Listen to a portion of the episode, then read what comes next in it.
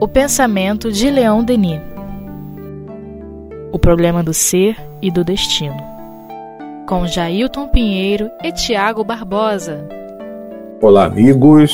Estamos aqui mais uma vez para dar continuidade ao estudo do livro Problema do Ser e do Destino de Leon Denis, ainda na primeira parte, capítulo 2, o critério da doutrina dos espíritos. E Leon Denis prossegue mais uma série de reflexões dizendo assim: Às vezes, uma questão nos é proposta, uma nova objeção é feita. Diante da infinita variedade das comunicações e da liberdade que cada um tem de apreciá-las e examiná-las à vontade, onde fica, perguntam, a unidade de doutrina?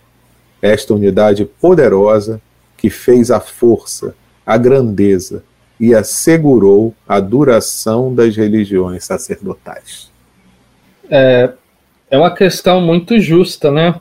É, isso que Denis traz e que muitos, é, enfim, a época de Denis, digamos, é, tratavam, né? Porque vejam vocês, nós temos uma dificuldade muito grande com a diversidade. E o poder da doutrina espírita, ela reside justamente nessa diversidade que Denis estava falando é, no trecho anterior, né? Ou seja, Allan Kardec, ao conceber a doutrina espírita, o que ele fez? Ele não ouviu só um espírito, ou só um conjunto de espíritos, ou somente um médium, ou somente através de um conjunto de médiums. É tão interessante isso, porque se nós pensarmos como isso é curioso, Allan Kardec, por vezes, ele nem conheceu os, é, é, os médiums. Né? É um, era um médium lá do norte da África, da Argélia, outro médium lá de Cracóvia, né? E na, na Polônia, né? E, mas e, e, aí é uma questão que se levanta, porque é, é quando é, percebe que ao conceber a doutrina espírita a fonte de, digamos, é, ao qual Allan Kardec se serviu, ela é múltipla, né? Ela é múltipla. Muitos pensam que isso é uma dificuldade, enquanto que um contra é o contrário, né? Isso é uma vantagem muito grande na medida que é, é, nós vamos avançando é, dentro do entendimento do método que Allan Kardec concebeu a doutrina, né? Que foi dando, é, dando voz a, a, uma quantidade grande de espíritos através de uma, uma quantidade grande de, de médiums, é, teve-se a oportunidade de encontrar uma unidade daquilo que é, é, ele chamou do ensino universal dos espíritos. Porque é, é, e, e, é justamente assim que muitas ciências se aplicam para o entendimento de determinadas questões, né? Por exemplo, as ciências sociais. Quando a gente quer compreender um todo de uma civilização, como por exemplo, né, digamos, o Brasil, nós não vamos só é, é ouvir o que se passa no Centro-Oeste ou no Sudeste. Nós temos que entender toda essa diversidade, para dessa diversidade nós extraímos uma unidade, né, aquilo que a gente pode chamar da nacionalidade brasileira. Da mesma forma se comportou Allan Kardec, né? Então, na verdade, isso é uma grande vantagem, né? Uma grande vantagem. E um processo bem democrático, né, Tiago? Porque ouvindo todos, pegando a concordância da maioria, né? E selecionando então essas mensagens, mas sem abrir mão do bom senso e do discernimento na hora de fazer essa mesma seleção, né? Então, isso é muito interessante porque não fica nas mãos de uma única pessoa a responsabilidade por fechar questões, né, em termos doutrinários. Isso é muito bom, isso é muito bom, mas que exige também um certo amadurecimento, né? E é por isso que, às vezes, nem todo mundo se sente preparado para isso, porque espera que tenha sempre alguém que dite as normas de uma forma assim mais direta, né? Então a gente, é, vamos dizer, não se sente assim muito amadurecido em alguns momentos para entender todo esse critério que foi estabelecido. Mas é, através desse critério a gente pôde ter o que a gente hoje aprecia, né? E tem nas mãos, que é todo esse conjunto de, de dessas chamadas obras básicas da doutrina espírita e que trazem para nós assim conteúdos preciosíssimos, conteúdos preciosíssimos. E uma coisa também importante a se dizer, né? Sem preconceito, que é como você estava falando, né? às vezes ele nem conhecia os médiums, né? Como também até mesmo alguns espíritos assinavam nomes que não eram assim tão conhecidos. Às vezes eram até anônimos, mas o que valia era o conteúdo da mensagem que, analisada e passando pelo critério do bom senso, ela era aceita, ainda mais quando concordava com é, as demais mensagens que chegavam no mesmo sentido. Né? Muito interessante, porque é, é, a gente percebe a maturidade né, é, de, de Allan Kardec, e aqui nesse caso também de Leon Denis, é, porque eles não faziam juízo de valor é, do nome do espírito, nem o juízo de valor do médium. Porque de fato o que nos importa nesse sentido é o conteúdo, é a essência da mensagem, né? E, e muitas das vezes, hoje, né, quando gente, nós vamos avaliar uma mensagem, é muito interessante. Que, quem foi o médium? Ou que, que espírito assinou? Né? Já é o que de cara, enfim, a gente quer saber. E, e, se vê uma mensagem assinada, sei lá, vamos supor, né? Bezerra de Menezes. Mas aí a gente olha, ah, mas não conheço esse médium, não. Sei lá, eu acho que essa mensagem. Mas a gente nem viu, nem leu, né? Nem apreciou a mensagem, né? Então, é, para Allan Kardec, né? Isso também tem uma obra muito boa é, do nosso querido é, Hermínio Corrêa de Miranda, chamada Diversidade dos Carismas. Tem um capítulo na primeira parte dessa obra que se chama Automatismo, Automatismo e eu me esqueci o nome completo do título do capítulo, mas começa com automatismo, enfim. É... É automatismo e fraude, é isso. Automatismo e fraude. E, e, e, ele fala justamente isso, assim, da necessidade da gente se ater é, não à forma, né, à aparência da mensagem, aquilo que, digamos, de início reveste ela, que é um médium, que é a forma como aquilo foi captado, né? Ou seja, ah, foi uma psicografia, ah, foi, é, sei lá, um, uma psicofonia, né? Ah, foi pelo médium tal, ah, foi o espírito tal. Não, é realmente nos fixarmos com é, com o conteúdo da mensagem, né? Fazer uma análise criteriosa, né? Buscando, inclusive, uma coisa que é muito importante, né? é, a, a, gente se ater se aquilo já, é, já foi, digamos, já foi dito em algum momento, e o que foi dito, né? É porque às vezes nós temos determinadas, vamos chamar assim, de, de revelações, grandes novidades, que muitas das vezes ou não tem nenhum sentido, ou por outro lado, né? É, é, é, aquilo já foi já vastamente examinado e não tem nada de novidade, né? Enfim.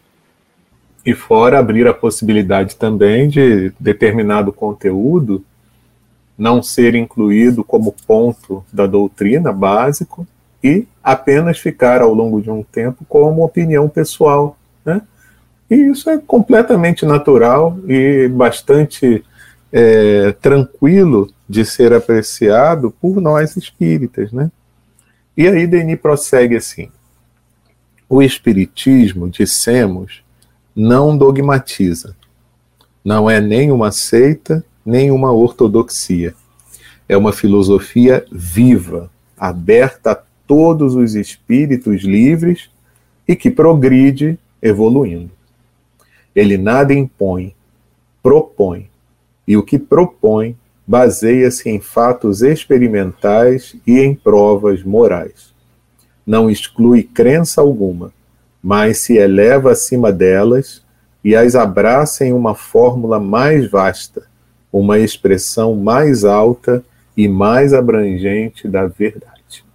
Nossa, muito interessante isso que Denis traz. Né? Primeiro que é, o Espiritismo, né, ele não é uma doutrina é, ortodoxa, muito menos é, dogmatizante. Né? O que, que significa isso dizer? Que o Espiritismo ele não tem verdades prontas, e nem verdades que não possam ser confrontadas. É, ou seja, qualquer princípio do Espiritismo ele deve ser analisado, confrontado à luz dos fatos e da razão. Né? E claro, uma questão aqui que Denis também é, coloca, que é extremamente interessante, que é a moral. Porque qualquer princípio espírita, ele tem que ter baseado as suas consequências, né? Ou seja, quando a gente fala, por exemplo, da reencarnação, hoje nós temos uma variedade, uma quantidade enorme de, de digamos, é, de fatos que sustentam essa tese, né? Mas, por outro lado, a, as consequências morais da reencarnação, elas são extremamente elevadas, né?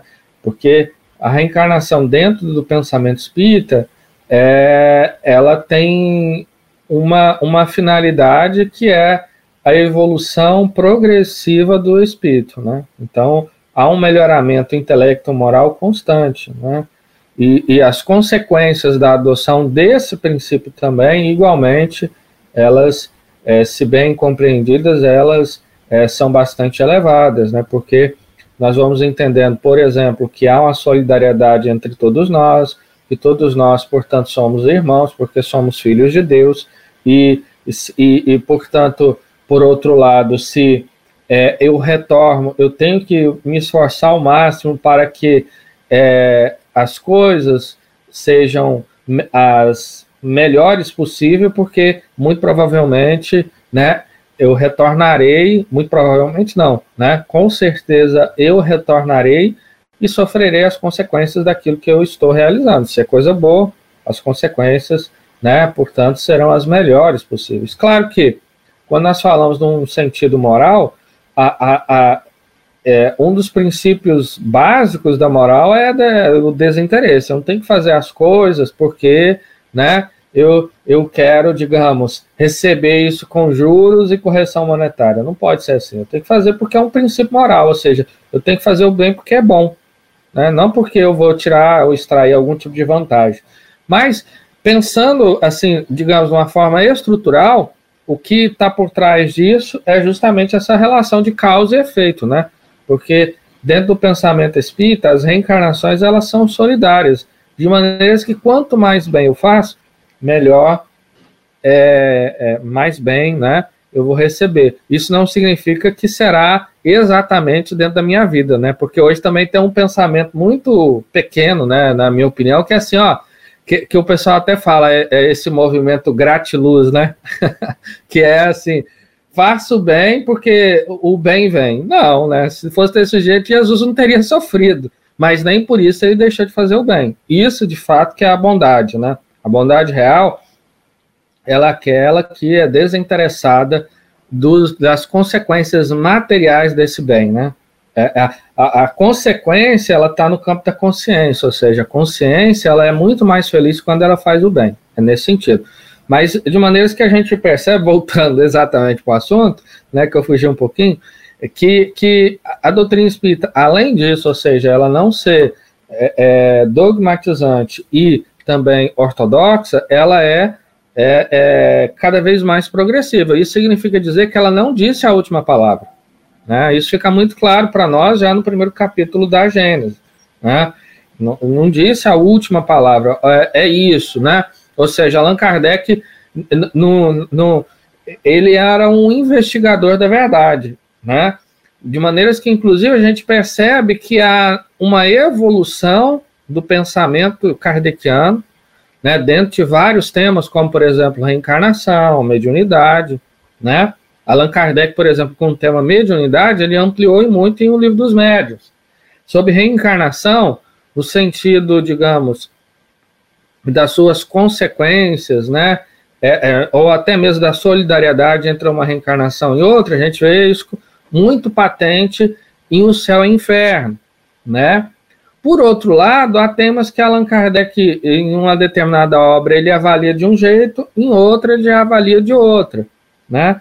Isso é o sentido da evolução, né? Claro que não é evolução linear, porque às vezes quando a gente pensa em evolução, a gente acha que é uma linha reta, né? E não, descobrir muitas das vezes a verdade, você vai passar por um período de sombra para depois renovar, eh, digamos, a luz, e assim vai. Mas é o esforço, né? De encontrar sempre a verdade, não já tê-la pronta e dogmatizada, enfim.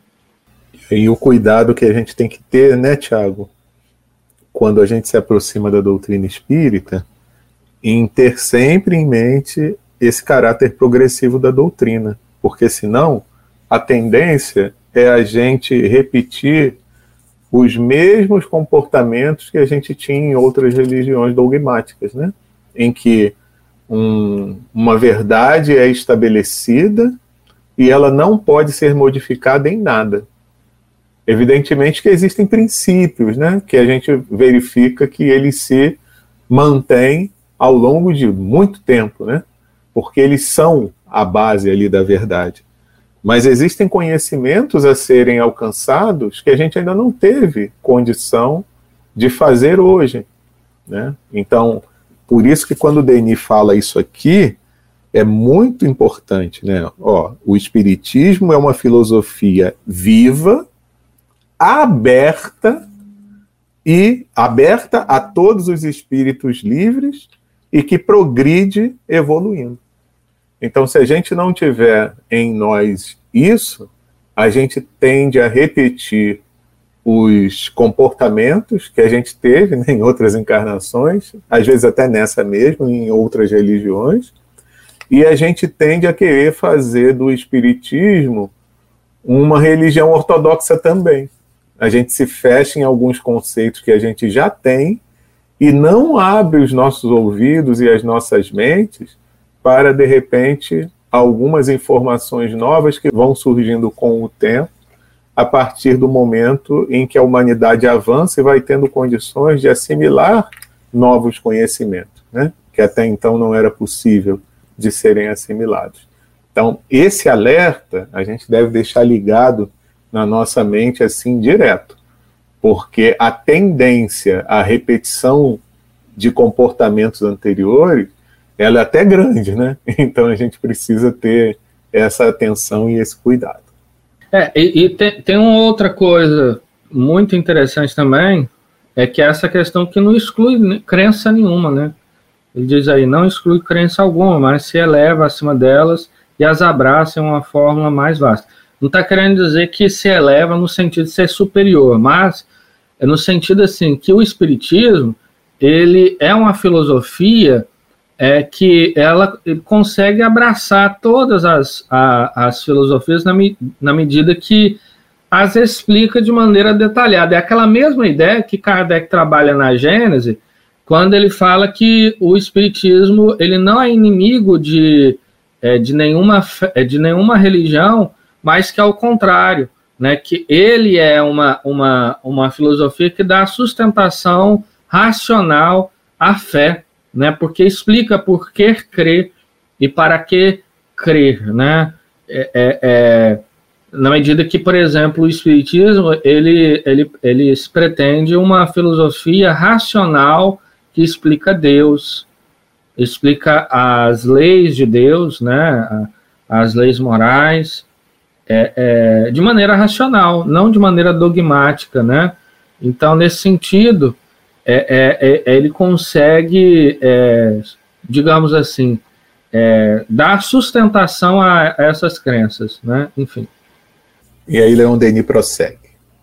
As inteligências superiores abrem-nos o caminho, revelam-nos os princípios eternos que cada um de nós adota e assimila na medida de sua compreensão, segundo o grau de desenvolvimento atingido por suas faculdades na sucessão de suas vidas. Nossa, isso é muito interessante, né? É, de fato, assim, o Espiritismo ele nos serve, né, é, como um, um, verdadeiro mapa, né, desse caminho. E, e, e, assim, é uma fonte de revelação muito grande, porque, veja, é, se hoje nós temos as ciências, né, como é, a geografia, tantas outras ciências que, que vai nos explicando o funcionamento da natureza, né? Como é que funciona a vida, né? É, digamos, é, por debaixo do solo, a vida marítima, como é que funciona, né? E se organizam o universo, a astronomia, e, enfim, uma infinidade de ciências que nos revela o funcionamento e a dinâmica da vida. O Espiritismo, da mesma forma, ele nos revela, nos revela o mundo espiritual. E, e agora que nós estamos começando, né, digamos assim, é, a, a, a pisar na, na, na, na areia da praia desse novo continente que é o mundo invisível, né? E ali há toda uma realidade, há toda uma dinâmica que Allan Kardec ele teve uma noção, nossa, incrível, à medida que ele entendeu assim que os seres que habitam esse, esse é, digamos, esse continente, eles não são iguais, né? Eles são muito diferentes. E aí ele propõe uma classificação, que é a escala espírita, né? E aí ele vai dizer que a semelhança daquilo que há aqui na Terra, o, o que a gente percebe com esse raciocínio, deixa eu só fazer um parênteses, é a maturidade do pensamento de Allan Kardec. Né? Porque muitas pessoas, frente a uma grande novidade, o que, que elas fazem? Aquilo que Kardec fala no livro dos médiuns, né, lá no capítulo do, do método, que são dos espíritas exaltados, né? Que às vezes se empolgam tanto que essa empolgação faz com que a gente perca a nossa capacidade de raciocinar, de, né? É, é, como se fosse uma criança é, é que ganhou um presente novo e fica, nossa, e Kardec não, com a maturidade grande, ele foi analisando milhares de, de espíritos, ele diz isso na questão 257 de O Livro dos Espíritos, ensaio teórico sobre a sensação dos espíritos, ele diz que foram milhares de espíritos ali, já em O Livro dos Espíritos, que ele foi investigando passo a passo deles no mundo espiritual. E aí ele percebeu que havia uma, uma categoria, né, e o que mais há no mundo espiritual, assim como o que mais há aqui na Terra, são pseudo-sábios, né? Pessoas que muitas das vezes arvoram um conhecimento que não tem. A gente vê hoje, por exemplo, quando a gente fala né, de vacinas, várias pessoas né, que, que são infectologistas, variologistas, que, enfim, né? E, e às vezes é, é preciso a gente ter essa humildade, enfim, mas o que eu gostaria de destacar nesse sentido que o espiritismo ele é um método, digamos assim, de investigação, portanto, de revelação daquilo que é o mundo espiritual. E para isso nós precisamos dessa base kardeciana, não é por, digamos, porque nós temos só uma admiração por Allan Kardec ou porque ele foi o grande iniciador, digamos assim, não. É porque a gente percebe um cuidado muito grande de Allan Kardec frente a essa nova realidade. Né? Ele teve um cuidado. Ele não foi um exaltado, e por outro lado também, ele não foi um alguém que, é, digamos, negou por negar. Né? Ele foi, teve a, a, a tranquilidade de analisar o quê? Os fatos.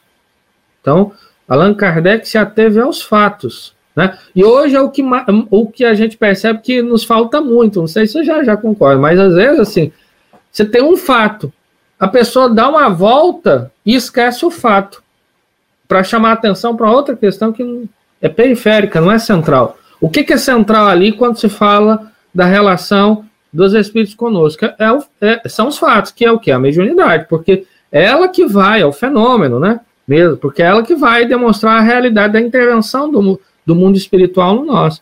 E a Allan Kardec teve essa tranquilidade, né? Enfim, então, realmente, Kardec é alguém assim que merece toda a nossa é, é, toda a nossa atenção no sentido do estudo né, da, da sua obra, enfim.